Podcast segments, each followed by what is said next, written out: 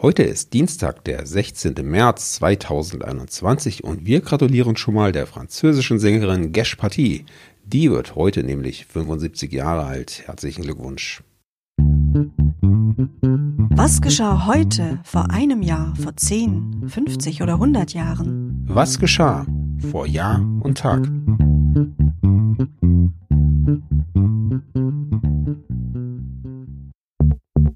Vor einem Jahr.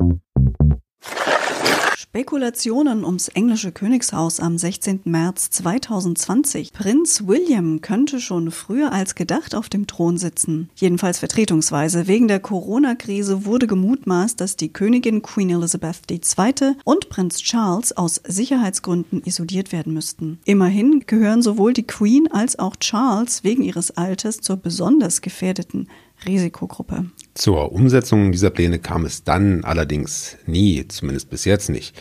Vielmehr erkrankte Prinz William im April 2020 selbst an Covid-19 und hielt seine Erkrankung aber geheim. Zur selben Zeit waren auch Prinz Charles und Premierminister Boris Johnson an Covid-19 erkrankt.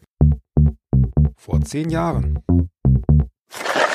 am 16. März 2011 hat der Fußball-Bundesligist FC Schalke 04 seinen Trainer Felix Magath entlassen. Nachfolger wurde Ralf Rangnick. Magath selbst trainierte dann die Spieler bei seinem Ex-Club Wolfsburg, wo er seinerseits den wenig erfolgreichen Pierre Litbarski ablöste.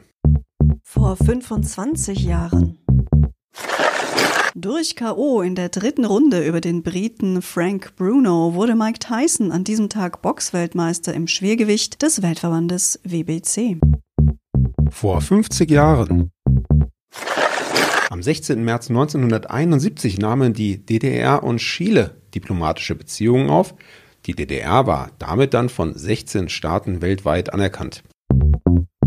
Am selben Tag wurde in Italien der Gebrauch empfängnisverhütender Mittel und die Werbung für Geburtenkontrolle erlaubt. Vor 75 Jahren.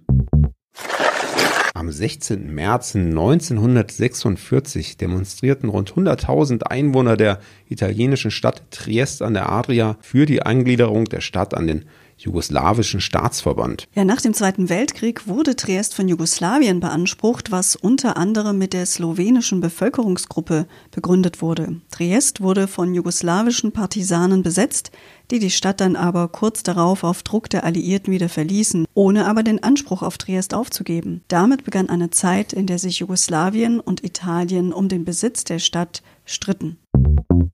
In den letzten Wochen sorgten ja Meldungen über entwendete Munition, insbesondere bei der Bundeswehr, für Aufregung und für Nachrichten. Dazu passt dann auch eine Meldung, die wir gefunden haben vom 16. März 1946. Da ist nämlich in einer Berliner Polizeikaserne ein Munitionsdepot explodiert. Zwei Menschen kamen dabei ums Leben und mehr als 80 Menschen erlitten zum Teil sehr schwere Verletzungen. Wie von Sebastian angekündigt, haben wir in der 75er Kategorie heute auch noch einen Geburtstag. Heute vor 75 Jahren geboren ist Gesh Paty, eine französische Tänzerin, Sängerin und Schauspielerin. Mit dem Song Etienne hatte sie 1987 ihren größten und auch internationalen Hit. Das frivole Video sorgte nicht nur in Frankreich für einen Skandal, wurde aber auch mehrfach ausgezeichnet. Vor 100 Jahren die Türkei und Sowjetrussland unterzeichneten am 16. März 1921 ein Friedens- und Freundschaftsabkommen. Die sowjetische Regierung gestand der Türkei das umstrittene Gebiet von Kars zu. Die Türkei hatte Kars nach ihrer Niederlage im Ersten Weltkrieg verloren. Am 16. März 1921 geboren ist Albert Stuwe, ein deutscher Zeichner, Grafiker, Maler und Lyriker. Er schuf Zeichnungen, Grafiken und Gemälde. Seit den späten 1950er Jahren entstanden außerdem Auftragsarbeiten für private und öffentliche Gebäude, darunter Wandbilder, Mosaiken und Glasfenster. Albert Stuwe war auch als Lyriker tätig und veröffentlichte eine Reihe von Gedichtbänden. Er starb am 14. April 1998.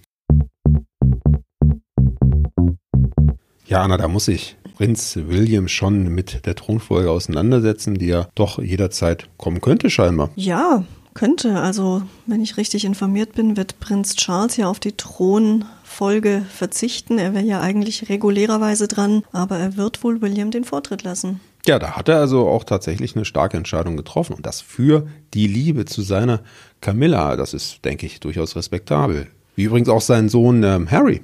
Mhm, genau, der sich auch für die Liebe entschieden hat und jetzt in Nordamerika weilt und auf alle Privilegien eines königlichen Lebens äh, verzichtet. Hm, dafür wünschen wir ihm auf jeden Fall alles Gute und auch seiner Frau und werden das gespannt für euch weiter verfolgen.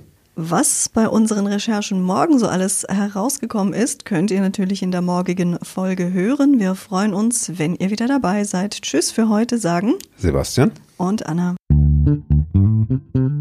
Podcast vor Jahr und Tag erscheint täglich neu. Produktion tonbildschau.de Dr. Anna Kugli und Sebastian Seibel GBR. Mit uns können Sie sich hören und sehen lassen.